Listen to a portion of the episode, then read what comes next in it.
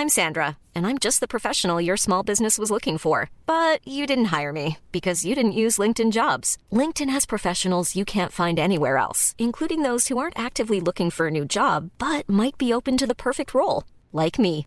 In a given month, over 70% of LinkedIn users don't visit other leading job sites. So if you're not looking on LinkedIn, you'll miss out on great candidates like Sandra. Start hiring professionals like a professional. Post your free job on linkedin.com/people today. Glenn Hansard habe ich mal auf dem Summer's Tale Festival gesehen. Kennst Ja. du das? Nee. Das ist in, äh, bei Lüneburg, war das mal. Und da hat er gespielt und wie er mit dem Publikum interagiert hat und welche Leidenschaft er hatte. Ich hatte, danach haben Sigur Ross gespielt und ich konnte sie, ich bin nach Hause gegangen davor, Ja. weil ich dachte, ich kann jetzt nicht noch mehr in mich reinmachen, also Ja. Musik Ja. aufnehmen, weil Glenn Hansard mich so ausgefüllt hat Ja. mit seiner Präsenz und dieser Liebe. Ja. Es hat so, es war so Nieselregen und er hat dann immer den Lichtmann gefragt oder die Lichtperson, ich weiß nicht, Lichtfrau, ähm, dass die er die Lampen, die Person sollte die Lampen anmachen, Ja. so nach außen, damit es schön warm ist für uns. Und ich dachte so, wie süß. Also das so Kleinigkeiten oder auch immer, wenn der Gitarre-Tag wegen irgendwas kam, hat der Applaus für diesen Techniker geben lassen. So Ja. Kleinigkeiten, wo ich so dachte, so will ich sein.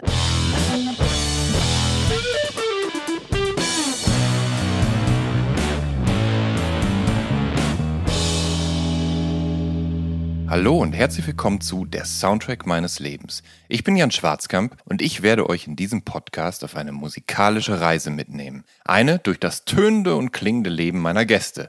Mal nerdig, mal erhellend, immer persönlich. Ein Austausch über Popkultur im Allgemeinen und ein Blick aufs Leben durch die Linse der Musik im Speziellen.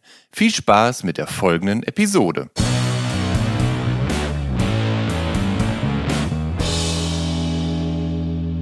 Zu Gast in dieser Episode von der Soundtrack meines Lebens ist Antje Schomaker. Die kommt in der Gemeinde Röhrt am Niederrhein zur Welt und wächst mit ihren zwei älteren Schwestern umringt von Kerken, Kempen, Kleve und Krefeld auf. Sie lernt Klavier und Fagott, bringt sich später Gitarre bei und spielt am Krefelder Crashtheater. Dort entdeckt sie Musikproduzent Sven Meyer, der sie irgendwie irgendwann nach Hamburg lockt, wo sie mehr oder minder seit 2012 lebt. In ihrer Wahlheimat studiert sie systematische Musikwissenschaft und arbeitet in einem Musikverlag. Mit zwei Münchner Produzenten beginnt sie 2016 an ihrem ersten Album zu arbeiten. Von Helden und Halunken erscheint jedoch erst 2018. Darauf eingängiger, cleverer Songwriterinnen-Pop, der von Schomakers voller, angenehm samtiger Stimme getragen wird. Am 6. Oktober hat Schomaker ihr zweites, weniger zurückhaltendes Album Snacks veröffentlicht.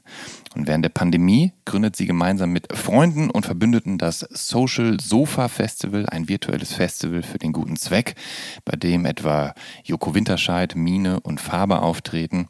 50.000 Euro an Spendengeldern werden für Geflüchtete ähm, eingesammelt. Ende 2022, da gewinnt sie beim Preis für Popkultur in der Kategorie Lieblingskünstlerin und für den Lieblingssong ist sie immerhin auch noch nominiert. Weil, äh, ja, weil nicht nur mittelalte weiße Männer wie ich Podcast hosten, betreibt auch Showmarker 2018 für insgesamt zehn Folgen Antjes Freundebuch, wo sie unter anderem mit den Leoniden, Lea und Bosse schnackt. Ja, und jetzt freue ich mich, dass Antje Schumacher für das Soundtrack meines Lebens mir hier in meinem Wohnzimmer gegenüber sitzt. Hallo Antje, schön, dass du da bist. Hallo Jan, ich freue mich auch. Danke für die Einladung. Du hast jetzt die Chance, äh, kurz Verbesserungen anzubringen, falls da irgendwas äh, nicht stimmt und du denkst so, nee, das kann ich so nicht stehen lassen. Hm, Ich habe noch einen kleinen Bruder. Du hast auch noch einen kleinen Bruder? Vergessen. Nee, ich auf keinen zwei Fall. ältere Schwestern und Ja. einen kleinen Bruder. Ja. Und ja, sonst alles, ja. Also Sven Meyer hat mich über MySpace entdeckt, aber es lief so ein Ja. bisschen übers Theater. Ja.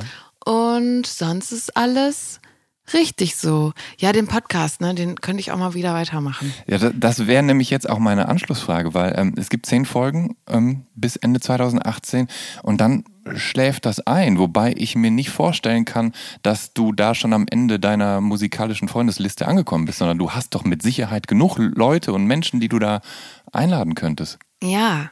Ich bin in eine Winterpause gegangen und aus der Winterpause wurde ein langer Winterschlaf, aus dem ich leider nicht mehr erwacht bin. Ja. Die Musik und ja, alles hat dann so ein bisschen mehr Raum eingenommen. Ja. Ich hatte auch noch drei Folgen mit anderen KünstlerInnen. Ja. Sebastian Matzen, Madeleine Juno und Boy. Und Die liegen noch auf, mei auf meinem Computer. Ach so. Die habe ich nicht mehr veröffentlicht, weil ja, ich wollte dann eine neue Staffel machen, wollte aber erstmal Folgen aufnehmen und dann Ja. schneiden und veröffentlichen und das habe ich einfach nicht mehr gemacht. Asche auf mein Haupt. Ja. Aber das heißt, Ja. du hast dich wirklich um das ganze Ding gekümmert und auch äh, gefriemelt und Ja, und dann irgendwie dachte ich, ja, das mache ich nochmal Ja. und mal gucken, wann ich es nochmal mache.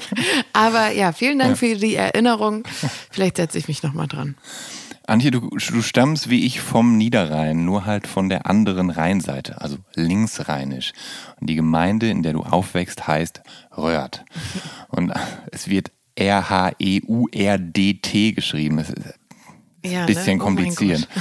Und auf dem Weg in den Kindergarten, da läuft im Auto Supertramp und The Police und, oder Golden Brown von den Stranglers und Fleetwood Mac.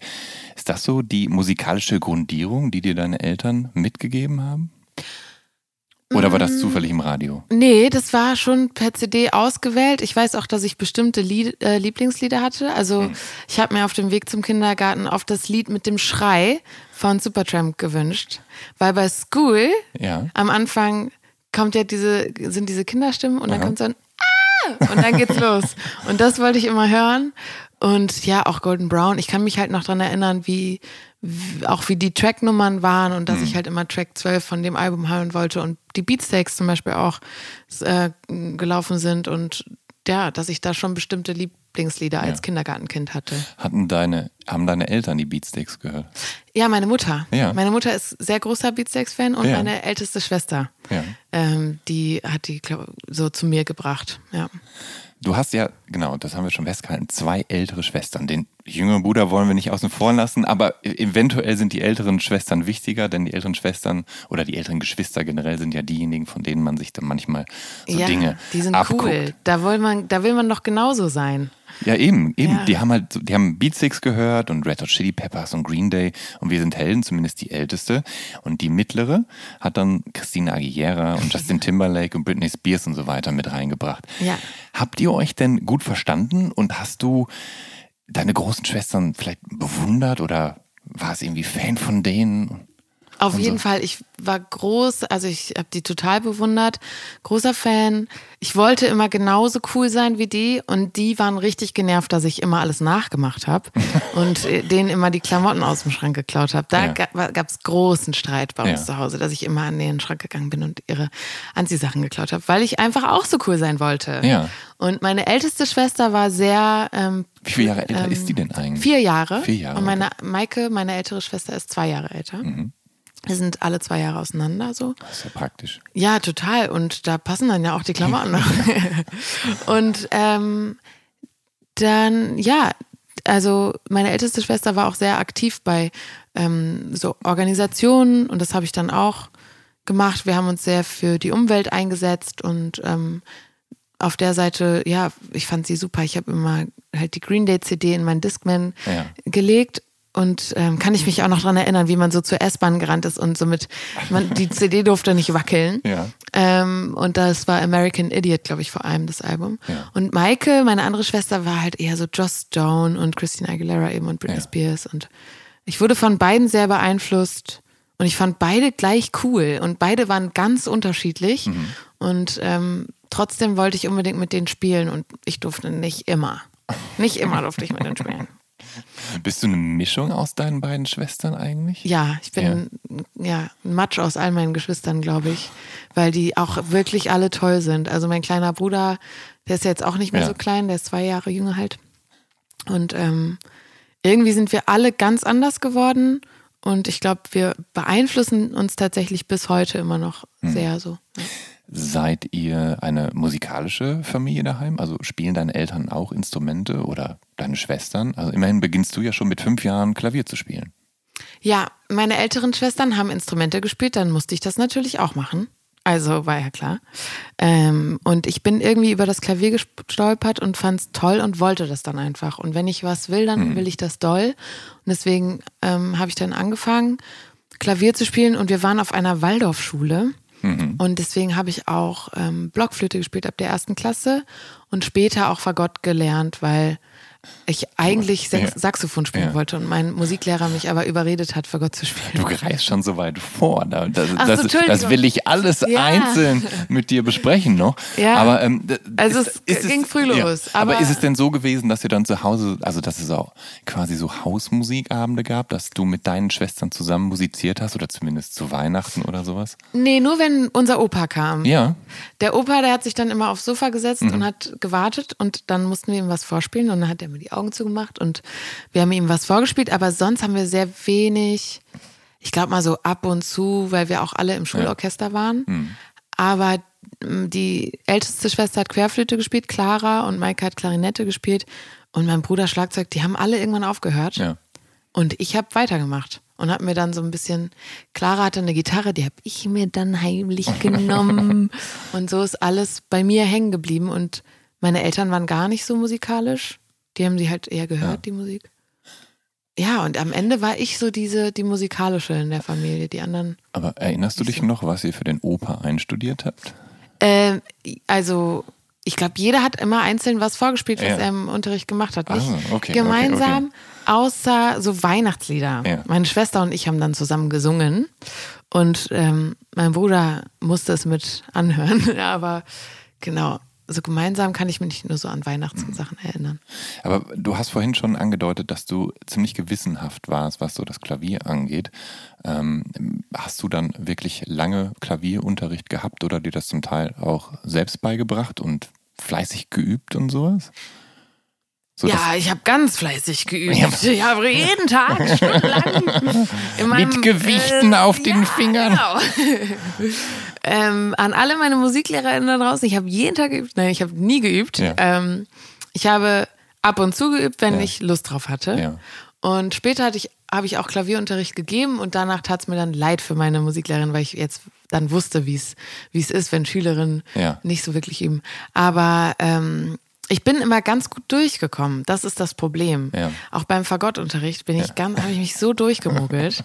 mein Musiklehrer hat in das Orchesterzeugnis von ähm, von mir geschrieben. Auch wenn es den Anschein Ja. macht, dass Antje nicht viel übt, spielt sie trotzdem Solopassagen fehlerfrei vom Blatt. Und dann habe ich das gelesen und dachte so, oh mein Gott, scheiße, ich bin aufgeflogen. Ja, so habe ich mich da durchgewuselt Aber tatsächlich. reichen deine Klavierkenntnisse denn immer noch, damit du deine eigenen Songs komponieren kannst, dass du Ja. also setzt du dich ans Klavier und oder, oder komponierst du eher auf der Gitarre?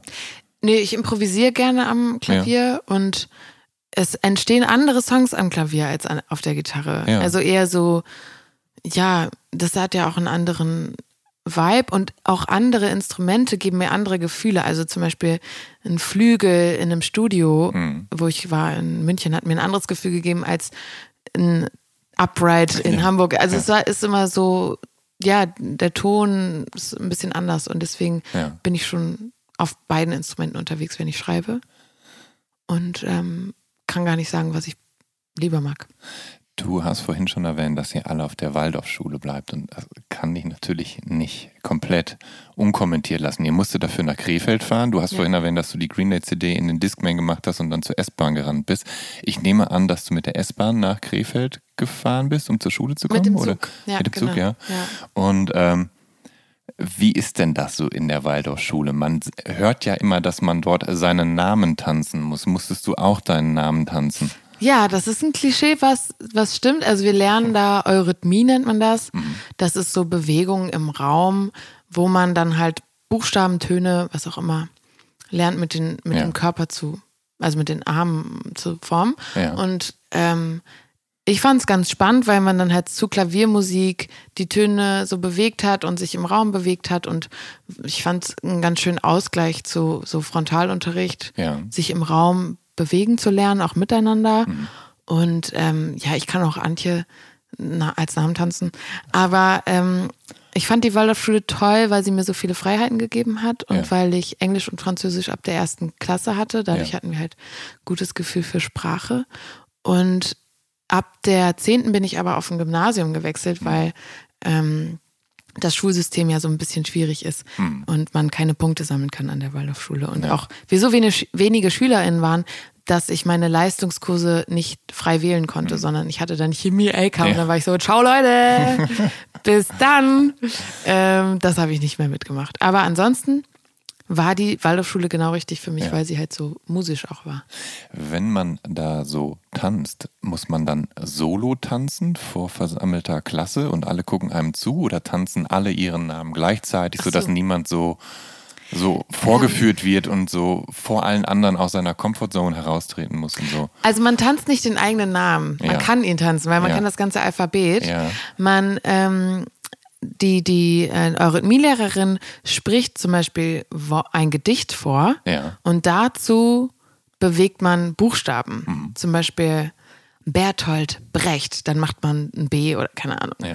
Ähm, oder die Beatsteaks, wie ich da gerade sehe, dann macht man halt ein B und ein Ja. S und K und, und keine Ahnung. Also man kann schon den Namen Ja. tanzen, aber macht das eigentlich auch nicht da regelmäßig. Ein alter Waldorf-Klassiker ist natürlich auch YMCA, nicht wahr? Stimmt.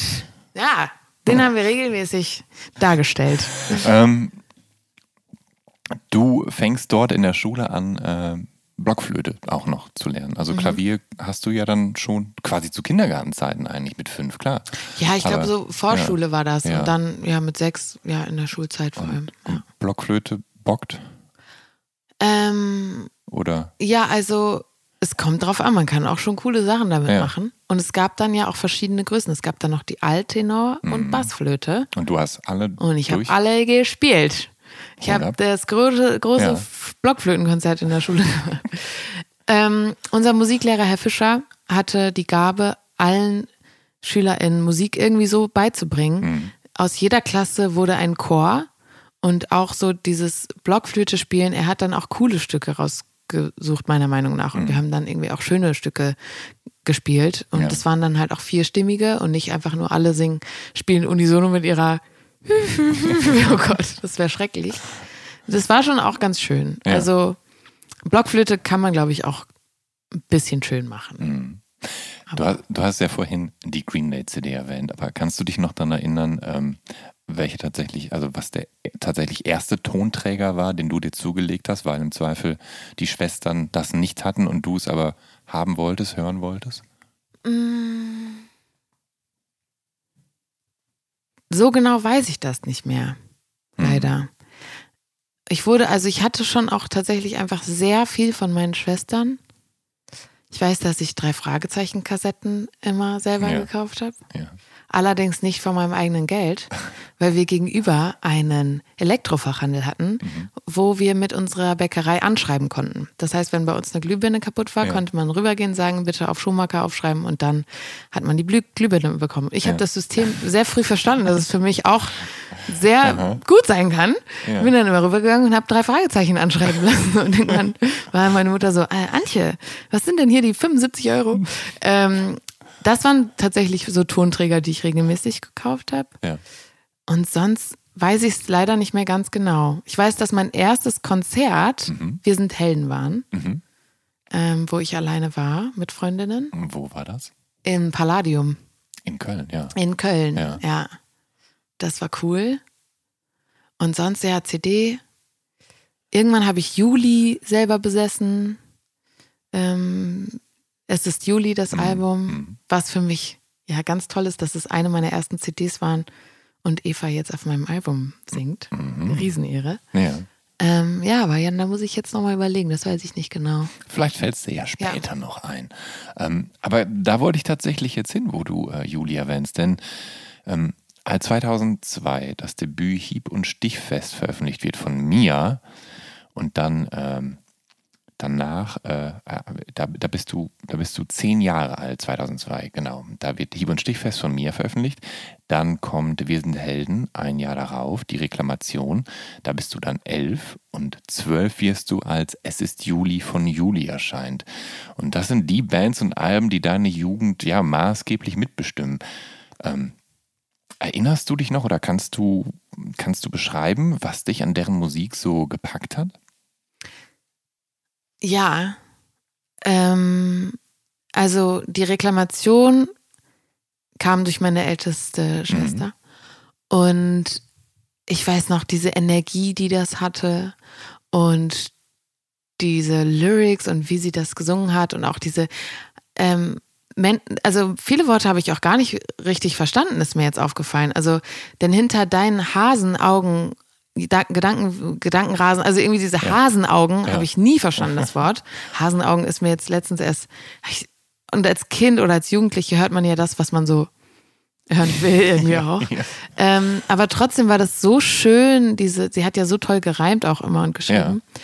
Und auch bei Mia war das auch die Energie und bei Juli ähm, wusste ich einfach, wenn die, wenn da Frauen stehen, ganz vorne, ich weiß noch, ähm, bei Wir sind Helden bei dem Konzert, Judith Holofernes hatte so gelbe Gummistiefel an. Mhm. Und dann stand sie da und hat gesungen und ich dachte, das kann ich doch vielleicht auch. Also wenn da, also es waren so Vorbilder. Also ja. ich habe ähm, bei den Beatsex hatte ich kein Vorbild. Also da ja. war ja keiner, der so war wie ich. Also bei Judith ja. Fairness oder so, da dachte ich so, wow, cool, wenn das, das ist eine Frau, die hat so eine, so eine Power und ich glaube, ich will das auch können oder ich will das auch, auch dahin.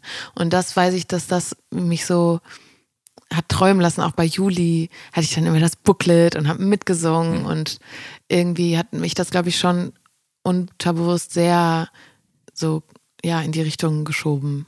Ohne mhm. das, also. Ja ich bin jetzt nicht hingegangen und habe gesagt, ich will jetzt genauso Lieder schreiben wie die. Aber ja, ja ich glaube, alleine zu sehen, dass die das können, war für mich dann schon überhaupt die Möglichkeit, das auch zu tun. Juli und Mia und wir sind Helden, die bringen ja auch naja, ein neues Selbstverständnis in die deutsche Musikwelt, dass halt Indie-Rock und Indie-Pop eben auch auf Deutsch funktioniert und vieles dadurch vielleicht sogar noch unmittelbarer eben funktioniert. Ähm, hat dich das dann irgendwann angefixt, äh, tatsächlich eigene, also nicht nur Musik, aber eigene Texte zu schreiben, dass du angefangen hast, als Teenagerin, als junge Teenagerin schon eigene Songs zu schreiben? Ähm, ja, ich weiß gar nicht, woher das kam. Ich habe das einfach gemacht. Also ich war, glaube ich, so 14, 15 und habe dann Lieder geschrieben, weil ja. ich das gehört habe. Das waren die, aber auch Giesbert zu Knüpphausen ja. oder Moritz Krämer tatsächlich oder ja. Francesco, der ja auch letztens bei dir war, ne? Ja. Ähm, so auch so Singer-Songwriter, Aline Cohen, ähm, wo ich so dachte, okay, dann mache ich das auch einfach mal. Also es war auch irgendwie ja so ein Ausdruck. Ich habe früher auch Tagebuch geschrieben und war eh sehr kreativ mhm. und dann habe ich das angefangen. Also es war ähm, keine Entscheidung, sondern ich habe das, glaube ich, einfach gemacht ja. und habe das dann auch einfach vorgesungen. Also ich habe dann in der Schule, in, ja. ich habe auch in der Schule sehr oft so die erste, das Solo gesungen und mhm. irgendwelche Rollen übernommen. Also ich war sehr viel immer doch vorne mit dabei bei Theaterstücken ja. und bei Aufführungen. Und deswegen habe ich auch relativ früh meine eigenen Lieder vor der Schule vorgespielt. Ja und habe mir da eigentlich nie Gedanken drüber gemacht. Und habe dann auch mit 17 mein erstes Konzert organisiert bei uns. Wir hatten so ein kleines Café und habe dann meine eigenen Lieder gespielt und habe einen Philharmoniker, der bei uns eingekauft hat, der ein Freund von uns war, ja. dem habe ich Noten geschrieben. Ich habe Hand in Hand von den Beatsex gecovert mhm. und er hat das ja. Solo auf der Geige ja. gespielt. Dieses dim, dim, dim, dim, dim, habe ich ihm aufgeschrieben dann auch als Noten. Er hat es nachgespielt. Also ich habe das dann immer einfach gemacht und auch meine eigenen Lieder sind einfach so passiert. Also ja. ich habe gar nicht drüber nachgedacht, hm. ob ich das auch wirklich will, ob ich Musikerin werden will. Ja. also weißt du, ja. es war nie ein Ziel. Ich habe einfach Musik gemacht und es war, war halt so. Aber ist doch schön, dann war bei euch dann im Café ausnahmsweise mal, oder dann war da halt was, was los und dann, ja. weil aus dem Eck, aus dem du kommst, und das weiß ich ja selber, weil ich aus einem ähnlichen Eck komme, so richtig viel passiert da nicht. Ich meine, Duisburg ist nicht allzu weit entfernt, aber selbst da passiert ja eigentlich nicht so viel für Teenager. Und nee. dann, man muss dann schon bis nach Köln fahren, um diesen Helden zu sehen. Ja, stimmt. Und so weiter. Das ist, oder, ja, oder vielleicht nach bis nach Dortmund und so, aber das ist ja dann auch immer ganz schön weit. Ja. Ähm, du hast recht. Was aber bei uns in der Ecke war, und nun weiß ich, dass deine Schwester ja, deine älteste Schwester vier Jahre älter ist, ist, es gab ja das Bizarre Festival in Weze, zumindest von 2003 bis, äh, 2000 bis 2003. Beim 2003 hieß es dann Terremoto Festival, aber ist ja auch egal. Ähm, war Du warst dafür mit Sicherheit zu jung, aber war deine ältere Schwester dann noch auf dem Bizarre Festival und du dachtest so, boah, Mann, ey, das ist so, die darf da jetzt hin, kann die Ärzte sehen und Green Day und so und ich bin Weiß ich nicht. zu Hause. Nee. Nee, ich habe das Bizarre Festival das erste Mal im Podcast von dir und Francesco gehört, weil er da gespielt hat und Beck auch oder so, ne? Kann Ja. das sein? Ja. Ja. Da war ich leider zu jung und meine Schwester war da leider auch nicht. Aber die war immer auf coolen Konzerten. Ähm, und die hat mich dann auch irgendwann mitgenommen, Gott sei Dank. Aber ist ich ja war nicht super. neidisch. Ja, Ich dachte ja. eher, cool, irgendwann darf ich das auch. Ja. Ähm, 48 Autominuten entfernt von Röhrt. Da ist äh, die Gemeinde Haldern. Und in der ist ja seit 1984 das Haldern Pop Festival ähm, angesiedelt. Und ähm, das ist ja längst zu einem Liebhaberfestival der deutschen Indie-Landschaft geworden. War das je eine Anlaufstelle für dich und deine musikalischen Vorlieben? Hast du dann, bist du zum Haldern gepilgert? War das irgendwann so, dass du dich, also ich kenne das so aus meiner Ecke eben, dass so, so, so ein halber Freundeskreis dann jedes Mal da aufläuft und, und die dann da alle abhängen, egal auch wie das Line-Up ist, weil Ja. dieses Haldern-Gefühl einfach mitzunehmen jedes Jahr. Ging dir das auch so oder bist du, warst du da zu schnell weg? Ich war ganz schnell weg tatsächlich. Also ähm, ich habe mit 18 dann oder 19 mein Abi gemacht. In der Zeit war ich zwar auf Konzerten, aber nie auf Festivals, weil, Ja. wie du sagst, ne, alles war immer mit so viel Fahren verbunden. Ja. Der Niederrhein war für mich kulturell überhaupt keine ähm, überhaupt nicht fruchtbar. Also Ja. ich hatte eine Musikschule in Krefeld, ähm, die dann auch mal so eine Band für mich gegründet haben, aber es waren halt Menschen, wir haben Lieder gecovert Ja. und die Leute mussten halt diese Songs lernen. Also es war jetzt nicht so geil, wir treffen uns im Proberaum, Leute, sondern es war so, ja, hier, wir haben hier eine Sängerin, die ist ganz gut und Ja. wir wollen der eine Band Ja. bauen. Ja. Und so hat sich es leider dann, also es hat leider nicht so wirklich funktioniert. Und Mhm. ich hatte einfach auch nicht so die Menschen, mit denen ich das musikalisch verfolgen könnte. Ja. Und deswegen war ich auch nicht so auf Festivals. Auf Konzerten, aber eher mit Ja. äh, ein paar Freunden oder Familie. Ja. Und erst als ich nach Hamburg kam, ging das mit Festivals los. Mhm. Da war ich dann auf dem Dockville, auf dem Hurricane. Und das war aber 2012. Ich war noch ein Jahr in Irland Ja. dazwischen. Da, Und ähm, Ja. genau, Haldern Ja. war erst später für mich ein Ding. okay. Da war ich so, oh mein Gott, da mal spielen und dann durfte Ja. ich auch Ja. in der Kirche spielen. Und das ist, wie du sagst, ne, diese Menschen, die da Ja. hinkommen, die sind Haldern, die leben für Haldern. Jedes Jahr Haldern ist für die so ein Ja. Gefühl. Es war schon eine Ehre, da zu spielen. Ja, und dann auch vor allem in, in der Kirche, das ist ja. Das war ja eine schon- tolle Atmosphäre. Ja. Ich ähm, hoffe, dass ich irgendwann nochmal mit Band wiederkommen darf. Hm. Da war ich nämlich nur solo. Aber es war echt schön, ja. Und auch eine Ehre, weil es ist ja schon so ein Tastemaker-Festival, da eingeladen zu werden. Ähm, lass uns noch mal kurz ein Stück zurückreisen. Wir haben das Klavier und die Blockflöte abgehakt, aber mit 13, da beginnst du Fagott zu spielen. Das ist ein Holzblasinstrument in der Tenor- und Basslage. Warum ausgerechnet Fagott? Ja, du, das, äh, das frage ich mich auch. Was zur Hölle ist da passiert? Ja, Also, ähm, wer noch nie ein Fagott gehört hat, es klingt so ungefähr, wie Ja. so eine Schiffshufe. Ja. Wenn man am Hamburger Hafen steht, dann, dann kann man sich ausmalen. Ich wollte damals Saxophon spielen, weil ich fand es cool. Ich fand irgendwie so Jazz und ja. das, was man mit so einem Saxophon machen kann. Ich fand's Careless Whisper sexy. von George Michael. Genau. Ich, so habe ich mich gesehen. Und dann bin ich zu meinem Musiklehrer gegangen und habe gesagt, ich möchte das spielen. Ja. Und er meinte so, hey Antje, aber hast du dir schon mal das Fagott angeguckt? das sind die richtig, das sind die lustigen im Orchester und die gibt's nur ganz selten. Fagott gibt's nur ganz selten.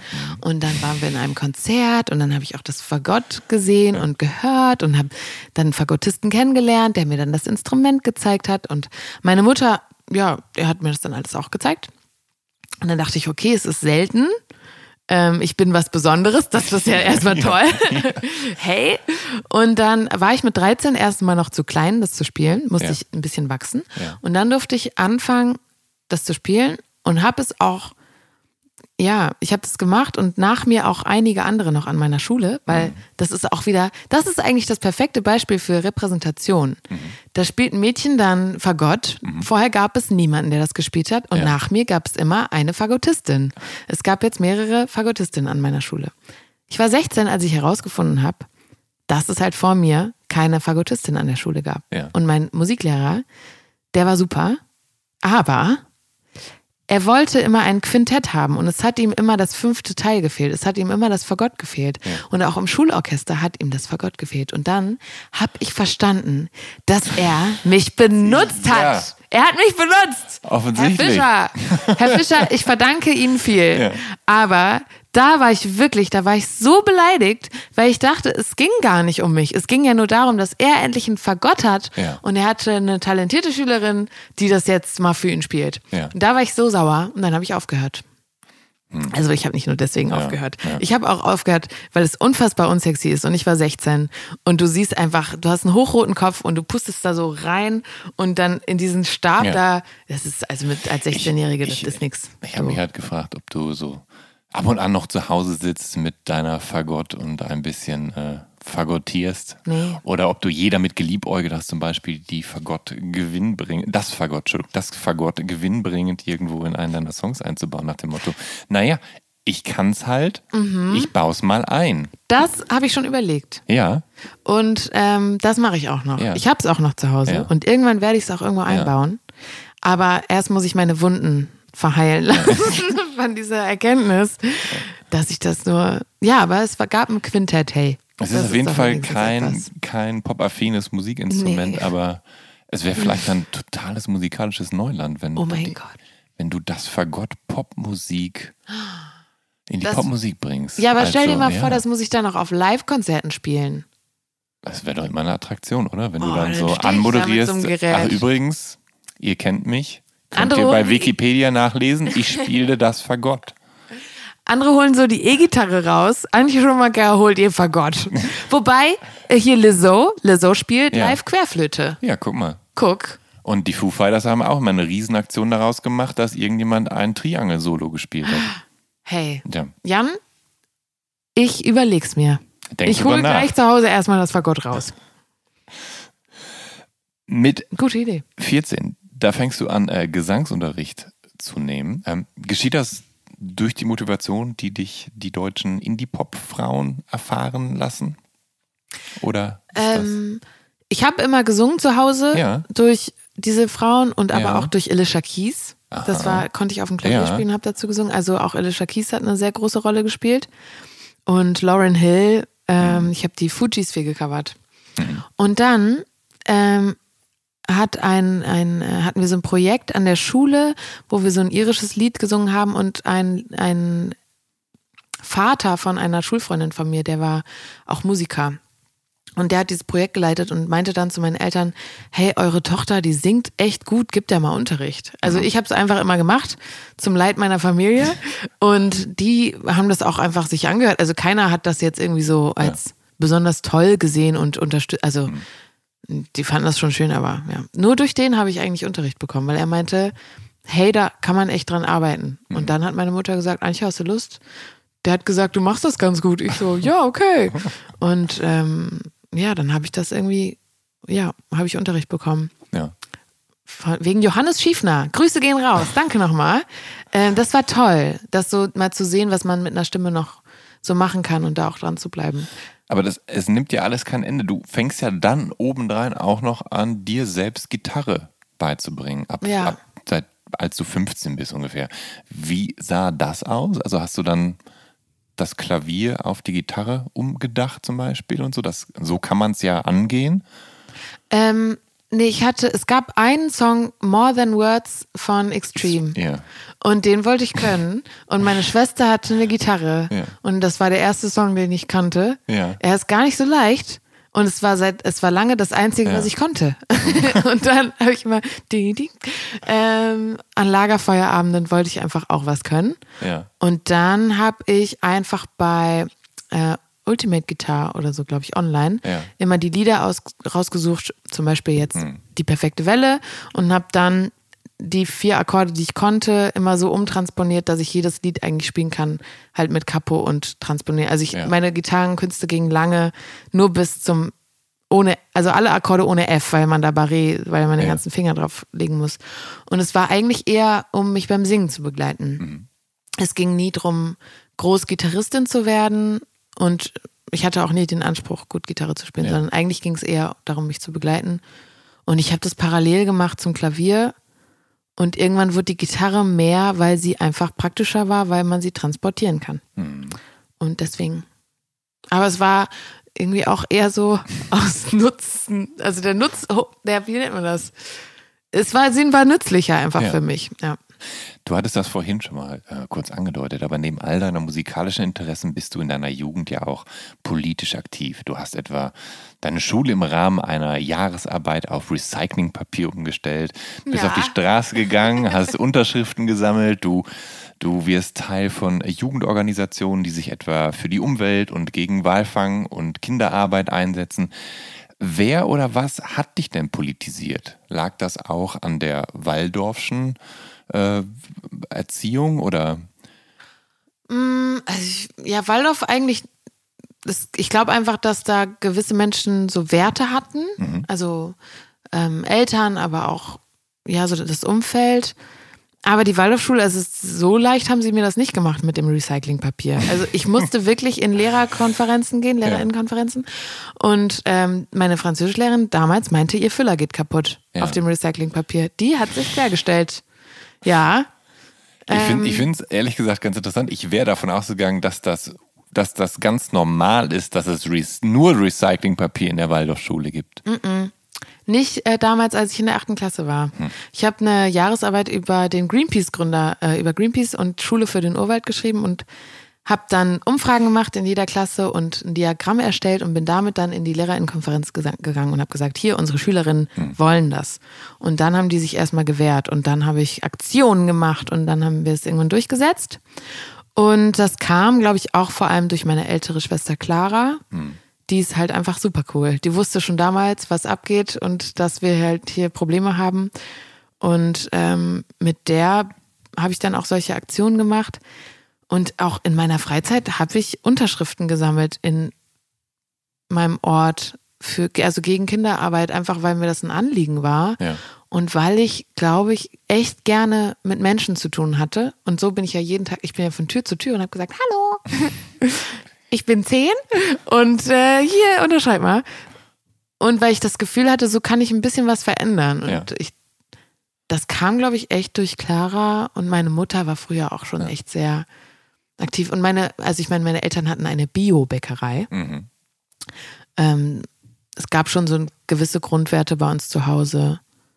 Und das Politische kam dann so noch da, dazu. Und ich glaube auch, dieses verändern wollen und auch wenn du als 16 oder, ja, wie alt war ich, Zwölfjährige, glaube ich, verstehst, boah, da holzen Leute Bäume ab und da sind Tiere drauf und die sterben, damit wir hier dieses weiße Papier benutzen können, das war ja für mich, das war ja schrecklich. Warum soll denn ein Tier dafür sterben? Ja. Und dann war ich ganz schnell Feuer und Flamme und Feuer und Flamme an ähm, Den Rest Ja. haben, äh, hat, haben Green Day mit American Idiot äh, besorgt Ja. vielleicht und dann natürlich noch die gesellschaftskritischen Texte von äh, Guten Tag oder die Reklamation von Wir sind Helden. Ja, es war alles so Ja. zusammen. Und lustigerweise werde ich oft gefragt, ob ich zuerst Aktivistin oder erst Musikerin war. Und ich glaube, es kam beides gleichzeitig.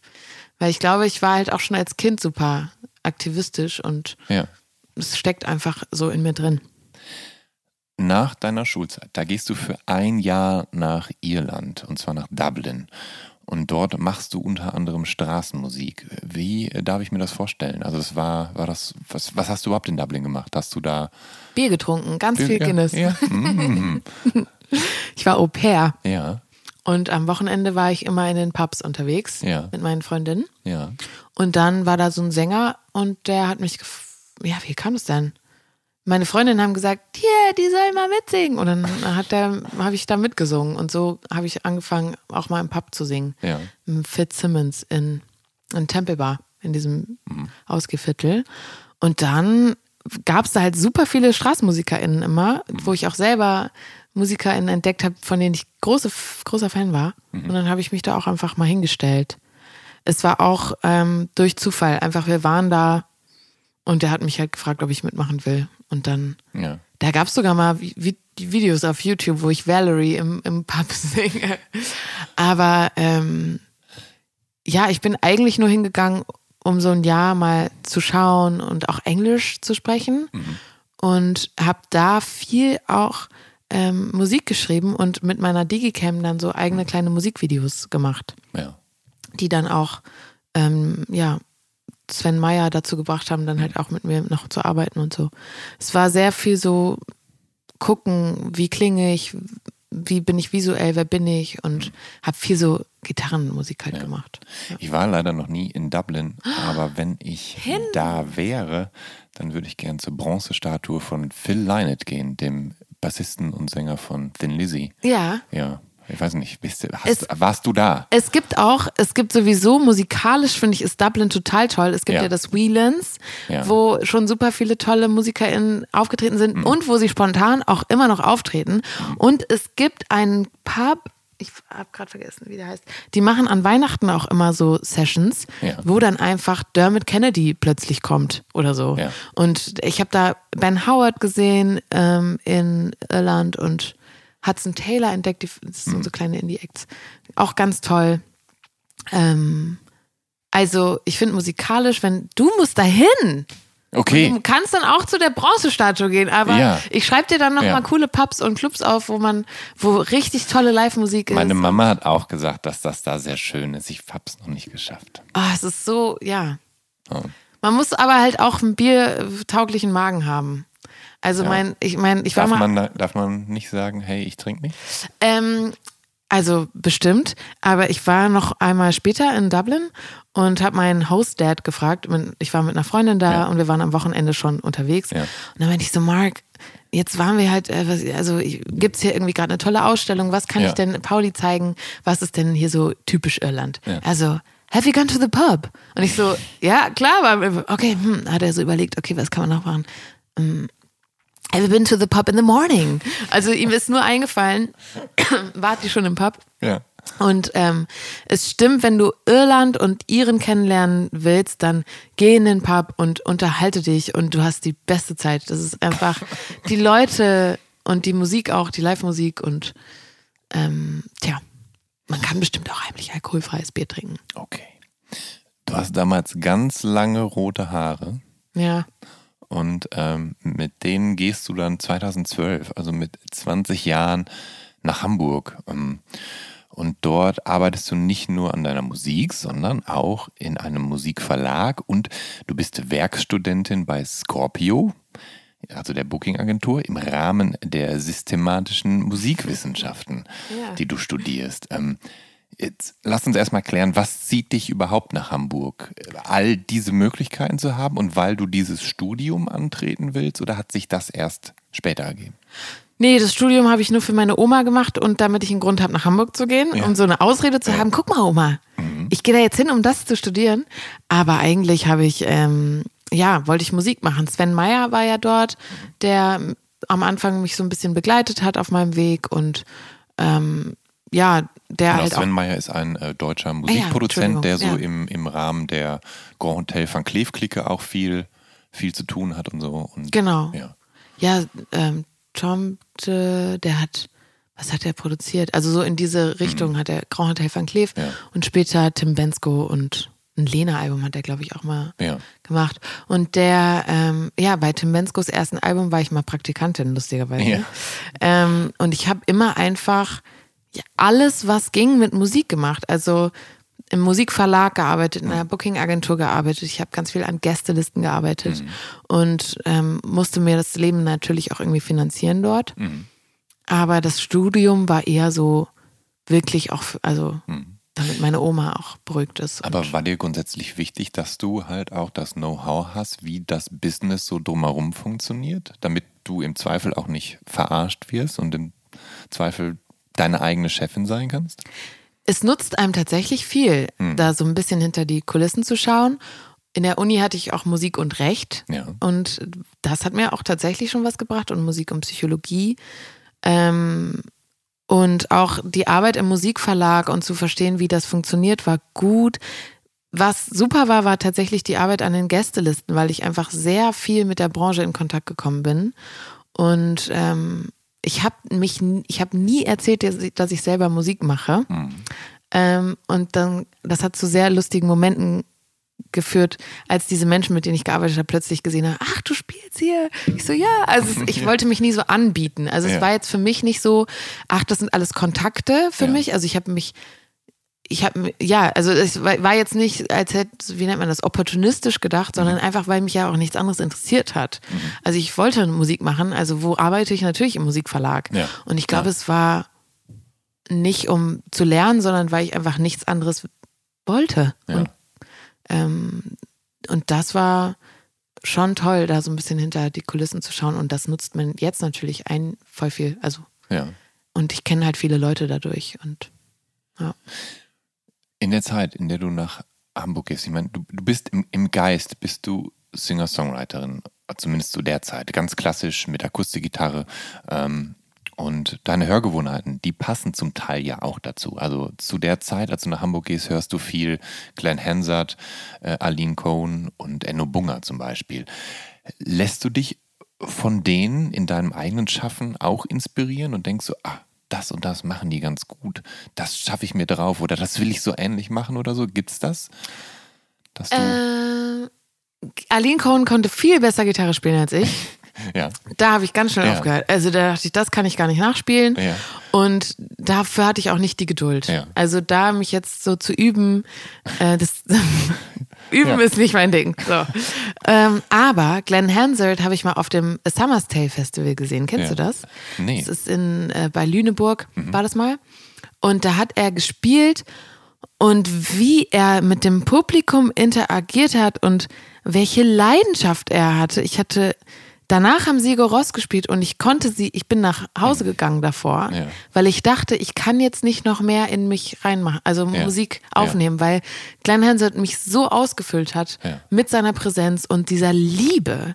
Es hat so, es war so Nieselregen und er hat dann immer den Lichtmann gefragt oder die Lichtperson, ich weiß nicht, Lichtfrau, ähm, dass die er die Lampen, die Person sollte die Lampen anmachen, ja. so nach außen, damit es schön warm ist für uns. Und ich dachte so, wie süß. Also das so Kleinigkeiten oder auch immer, wenn der Gitar-Tag wegen irgendwas kam, hat der Applaus für diesen Techniker geben lassen. So ja. Kleinigkeiten, wo ich so dachte, so will ich sein. Also mhm. dieser Musiker hat mich eigentlich eher mit seiner Leidenschaft für die Musik, mit diesem völligen Loslassen auf der Bühne und deswegen wollte, also auch, ich glaube, Helden und Talunken, mein Titelsong, den habe ich danach geschrieben, nachdem ich da war, wo ich auch immer einfach nur so reinhauen wollte in die Gitarre und so la la la la la la la la. Also genau, also eigentlich nicht musikalisch oder so vom ja. Können, sondern von der Liebe und der Energie, die diese Person in die Musik gesteckt hat. Das mhm. habe ich mir mitnehmen wollen. Mhm. Und auch bei Enno Bunga, wenn du, hast du den mal live gesehen? Nein, habe ich nicht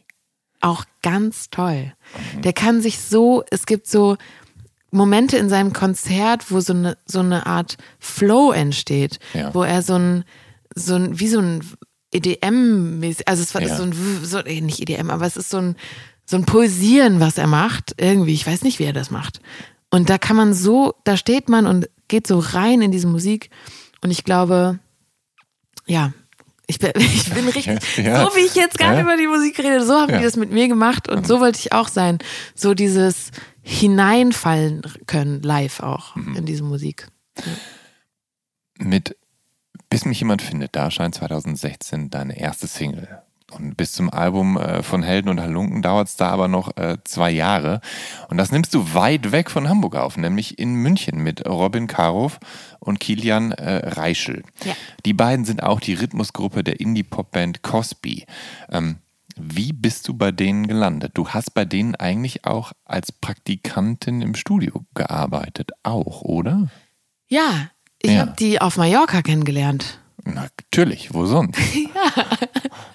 Ich, ja, ich war auf Abifahrt. Ja. ja. Und ähm, am Ballermann mit so einer Gruppe von MitschülerInnen. Ja. Und da bin ich an denen vorbeigelaufen und die hatten eine Gitarre dabei oder so eine kleine Ukulele oder so, glaube ich. Mhm. Und dann sind alle meine Freundinnen so Flatrate saufen gegangen. Ja. Und es ist, es ist nicht mein Ding. Also ich war dann da und dachte ja. so, der Wodka hier, das ist so ein Punch, gepuncht. Ja. Ich möchte wieder zu diesen Menschen mit dieser Gitarrele ja. oder so. Und dann bin ich zurückgegangen und ich hatte zwei, drei Freundinnen, die mitgekommen sind, Gott sei Dank. Mhm.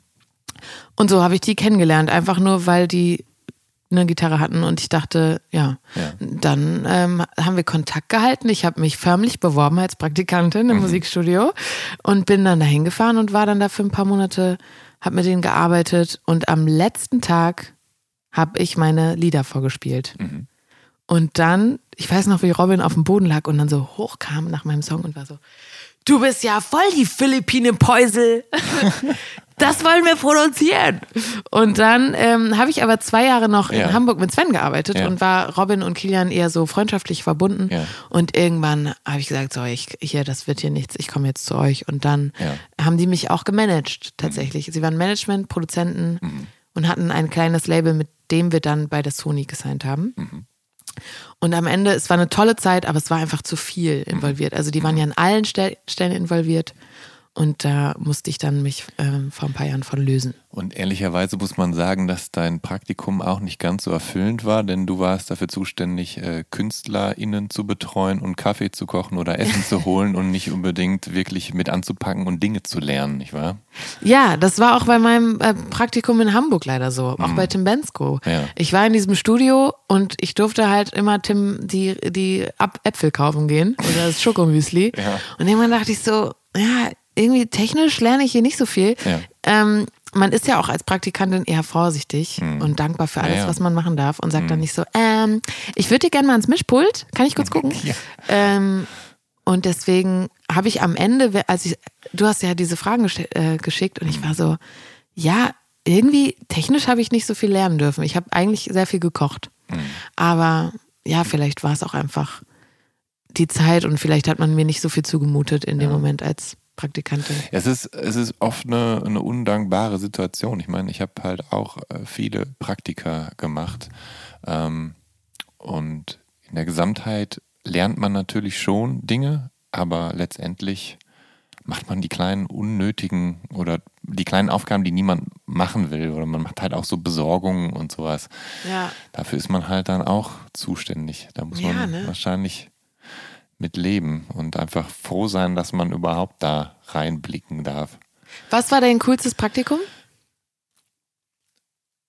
Ähm, das erste war schon sehr cool. Das war bei Cargo Records in Wuppertal, weil Mhm. ich einfach, weil die Leute drumherum sehr nett waren. Ich einfach das irre cool fand, dabei sein zu dürfen und ich schon wahnsinnig viele Tonträger abgestaubt habe oder aber zumindest zu, zu AngestelltInnenpreisen äh, da äh, günstiger einkaufen konnte. Ja, cool. Ähm, das war gut und ich war dann auch noch bei der Tageszeitung und der Chef von der Tageszeitung war saunett. Ich habe, das war im Sommer, ich habe mehrere Wochen dort Praktikum gemacht und saß dann am Rechner. Es machte mir richtig Spaß, dann irgendwie Zeilen zu schreiben und davor auch noch bezahlt zu werden. Ich war ja nur Praktikant. Ich kannte es von Cargo nicht bezahlt zu werden. Und ähm, und dann kam der Chef irgendwann nachmittags so aus dem Büro und meinte, Jan, warum sitzen du noch hier am Schreibtisch? Und ich so, ja, weil ich arbeite. Ach, arbeiten. Das ist schönstes Wetter draußen. Geh raus und hol dir ein Eis und geh ins Freibad. Und ich so, okay, gut, äh, tschüss, dann bis morgen. Also es, ja, das war schon, das war schon nett. Cool. Ähm, Ach, schön. du bist irgendwann für drei Jahre nach Berlin. Ich weiß nicht genau, ob das dann direkt nach deinem, nach deiner München, nach deinem Münchenbesuch war oder ob das jetzt in der Pandemiezeit war, aber du warst zwischenzeitlich drei Jahre hier. Ähm, und in der Zeit, in der du hier warst, scheint sich die Akustikgitarren an dir so ein bisschen verwandelt zu haben. Deine Songs sind jetzt größer angelegter Pop und die klingen weniger nach kleiner Zeltbühne und eher nach Mainstage. Ähm, was ist hier so in, in Berlin passiert? Hast du deine Unschuld verloren? Äh, ich bin ähm, ja 2019 nach Berlin gekommen und dachte, yeah, jetzt geht's los. ja.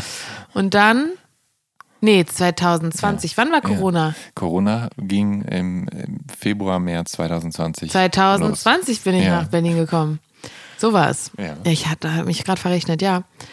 Und dann war die Pandemie und ich habe vorher schon, stimmt, in Hamburg ein bisschen mich davon gelöst, aber Mhm. erst hier auch durch die Arbeit mit anderen Menschen. Ich habe Mhm. mich dann auch genau von den Münchner ähm, Produzenten ein bisschen abgelöst und habe eben mich umgeguckt und habe dann verschwendete Zeit geschrieben und wusste, ja, das ist es. Also ich habe mich da getrennt, auch Anfang 2020, Ende 2019, von einer ganz schlimmen Person und musste das alles so los. Da hat mir auch die Haare abgeschnitten und war so. Und gespendet. Und gespendet, genau, die Haare habe ich gespendet. Und das war so befreiend für mich und auch Musik zu machen, ähm, ja, die, die, ja, in der ich so ganz anders nochmal drin sein kann. Und auch ich muss gar nichts, zum Beispiel habe ich alleine vorproduziert und Hm. auch komplett alleine vorher so geschrieben und irgendwie hatte ich das Gefühl, anders, so ungefilterter zu sein und auch der, die Haare abzuschneiden, das war so toll. Es war unfassbar. Ich dachte, ich, als wäre ich die ganze Zeit versteckt gewesen hinter denen. Ja. Und hätten, als hätten die mich so zurückgehalten. Und deswegen hier in Berlin, ich glaube, es war, ich weiß gar nicht, ob es die Stadt war, ich glaube eher auch die Menschen und die Veränderung und auch dieser Schritt, den ich persönlich gemacht habe, genau. Und ich habe dann Zeichen, glaube ich, noch auf Augenhöhe und ich muss gar nichts rausgebracht als, als Singles. Und ja, auf Augenhöhe habe ich auch noch in Hamburg geschrieben, das weiß ich noch im, alleine am Klavier. Und habe dann aber hier in, Ham in ähm, Berlin auch einfach versucht, mal mit anderen Menschen zu arbeiten. Und ja. Ja, Ich habe so ein bisschen den Eindruck, ähm, dass du die Dinge in, in deinem eigenen Tempo machst. Also klar war da so eine Pandemie dazwischen, aber von Helden und Halunken bis hin zum neuen Album Snacks sind fünf Jahre vergangen. Und ähm, von, ich meine, du hast immer wieder Songs veröffentlicht und du hast auch Kooperationen veröffentlicht und du hast auch Features gemacht und so weiter. Aber äh, von einem Business-Standpunkt, und das weißt du wahrscheinlich durch deine Praktika, ist das ja fast ein Todesurteil für eine junge Künstlerin, sich quasi fünf Jahre mehr oder minder abzumelden oder so, so viel Pause zuzulassen zwischen zwei Alben. Ist das so, dass du es schaffst, deine eigene Chefin zu bleiben und dann so den, den Druck von außen, der da dann eventuell auch entsteht, den abzublocken? Dass du sagst, nö, ich mache das genau so, wie ich das will und das Album ist fertig, wenn das Album fertig ist und so? Ähm, ja, ich glaube, ein Jahr hatte ich gar keine Wahl, weil ich meinen Vertrag auflösen wollte Mhm. Ja, ja. und aber nicht konnte. Mhm. Ich war ein Jahr lang in einem Vertrag äh, fest. In einem Limbo, Genau, also hier in sagt dem man, ne? in diesem, ähm, also ich wollte Ja. bei der Sony raus und das war auch alles fein, die waren total cool damit. Ja. Wir sind auch echt im Guten auseinandergegangen. Und dann war ja aber dieses Konstrukt mit Management, Produzenten, Label Mhm. mit ähm, den Münchnern, was einfach gedauert hat, mich da rauszufriemeln.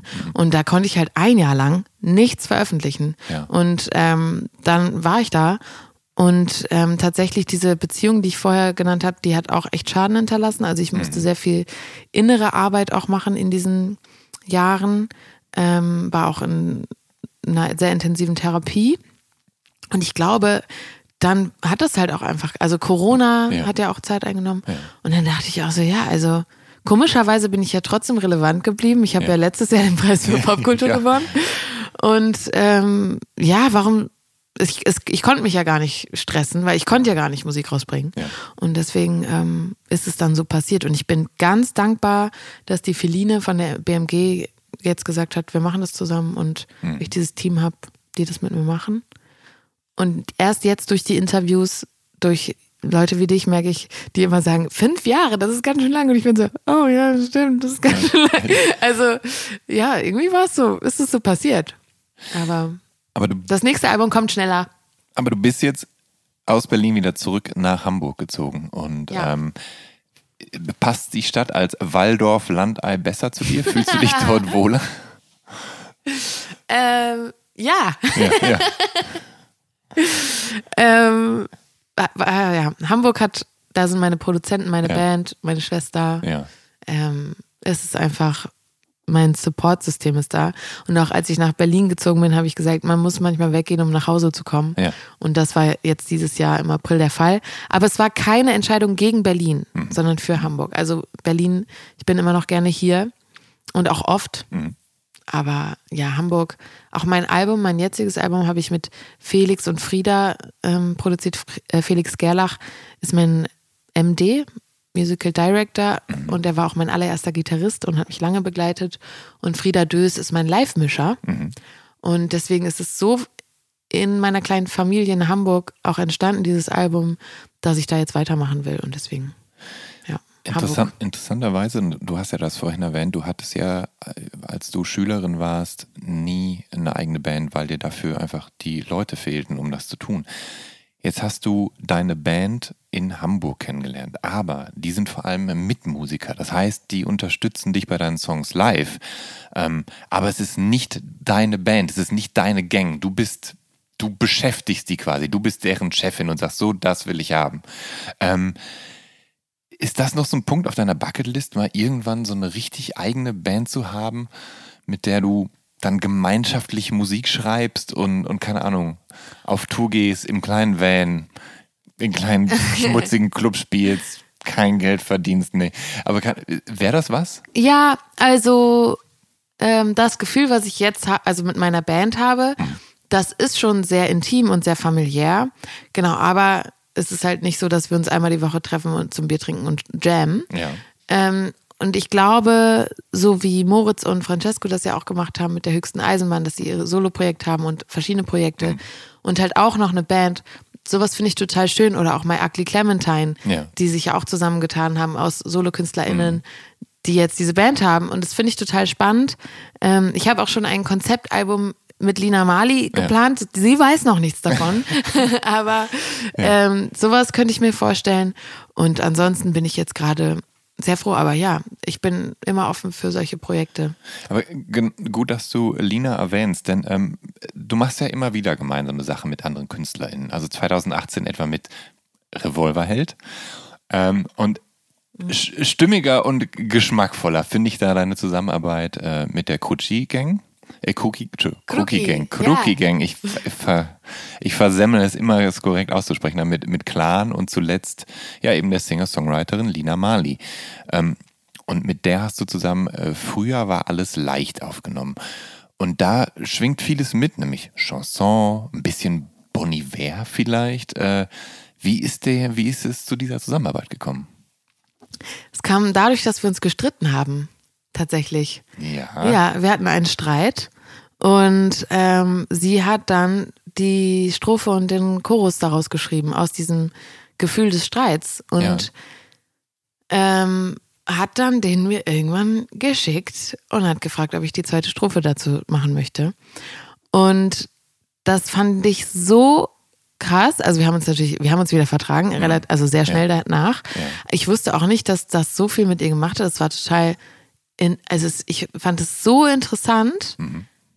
dass sie mir ihre Gefühle durch diesen Song zeigt und ich die Möglichkeit hatte, meine Gefühle zu diesem Streit in meiner Strophe zu singen. Mhm. Und das so ist, also die Melodie und die Art, das kam von Lina. Mhm. Auch das Instrumentale kam von Lina. Und ich durfte mich dann in das gemachte Bett setzen und habe dann meine Strophe dazu geschrieben, was total ja berührend war irgendwie. Ja. Und jetzt verarbeiten wir quasi unseren kleinen Streit. Es war ein ganz, wir streiten uns so selten. Ja. Wir haben eine sehr gute Kommunikationskultur, ja. aber da hat es einfach nicht so gut geklappt. Und da, so ist der Song gekommen, ja. Und mit Lina ist es immer wieder schön. Aber ist, sind diese, diese Feature-Geschichten, sind die auch so ein bisschen, also wie so ein Bandersatz manchmal, weil du dann, naja, du kannst Freundschaften aufrechterhalten, du kannst, äh, du kannst aus deiner Comfortzone austreten, du kannst experimentieren Stimmt. auf gewisse Art und Weise. Ja. Du musst dich auf Neues einlassen. Ist das, ja. ist das reizvoll? Es ist auf jeden Fall reizvoll. Ich schreibe ja auch für andere KünstlerInnen. Ja, da muss ich gleich ähm, mal mit dir ähm, drüber sprechen, ja. Und da mache ich das auch schon viel. Ja. Und musikalisch, ich habe zum Beispiel jetzt für Unter meinem Bett einen Song, der am 15. Ja. September erscheint. Ich bin wichtig, ich liebe diesen Song. Ein Kinderlied. Ähm, ja. Ein Kinderlied. Und ja, ich habe durch diese Crookie Gang und auch Feature die wunderbare Möglichkeit, immer irgendwo einzutauchen. Ja, ja. und dann ist man halt in neuen Konstrukten und Teil einer neuen Sache. Das ist schon toll. Ich liebe das auch, nicht immer so wichtig zu sein, weil am, beim Solo-Projekt geht es mhm. ja immer nur um einen selbst. Das ist so anstrengend. Und Crookie Gang oder auch, ja, Crookie Gang ist eigentlich das, das perfekte Beispiel. Ja. Ein Teil einer großen Gruppe zu sein, einer großen Gang. Oh, ja. das ist so schön kurz auch mal verschwinden zu können. Ja. Und wie du sagst, du schreibst tatsächlich auch Songs für andere Künstler. Ähm, und das ist im deutschen Pop-Business ja Usus. Also interessanterweise hast du schon mit einem äh, Team anderer Texter Ich wollte mich nie mehr verlieben für Thomas Anders geschrieben. Äh, wie darf ich mir das vorstellen? Also wie funktioniert so eine, ja wahrscheinlich Auftragsarbeit? Ähm, das war tatsächlich auf dem Album von Helene Fischer. Ah, Ja. ach so, das heißt, Thomas hatte nur einen Helene Fischer-Song gecovert? Ja, oder es, es sollte, glaube ich, für Thomas anders sein. Und dann hat Helene Fischer den gepickt. Das war auf dem Deluxe-Album. Also es gibt ihn nicht. auch von Thomas Anders, das weiß ich. Witzig. Ja, Ja. aber da sind nur Er hat Cover-Songs drauf. Er hat auch die Killers gecovert. Ach nein, das Ja. muss ich mir mal angucken. Ja, äh, Thomas Anders ähm, sollte den, glaube ich, mal singen. Mhm. Und dann hat Helene den gehört und wollte den machen. Ja. Ähm, das haben Freunde von mir ähm, angefangen und haben dann mich dazu geholt, weil sie textlich einfach noch ein bisschen Unterstützung brauchten, weil sie da noch Sachen anders haben wollte, die Ja. Helene. Und dann habe ich mit, bin ich mit eingehakt und habe dann, Ja. dann sind wir nochmal über den Text gegangen. Bei Florian Künstler habe ich auch mitgeschrieben, kleiner Fingerschwur zum Beispiel. Ja. Und da ist es dann so, dass Flo mich anruft und fragt, hey, dann und dann gehen wir ins Studio und dann komme ich dazu und dann sitzen wir zu dritt da und da ist er dann auch dabei. Helene war bei unserem Writing nicht dabei. Das ist dann was anderes. Ja. Da muss man sich schon sehr reindenken dann in die Künstlerin, finde ich Ja. super spannend.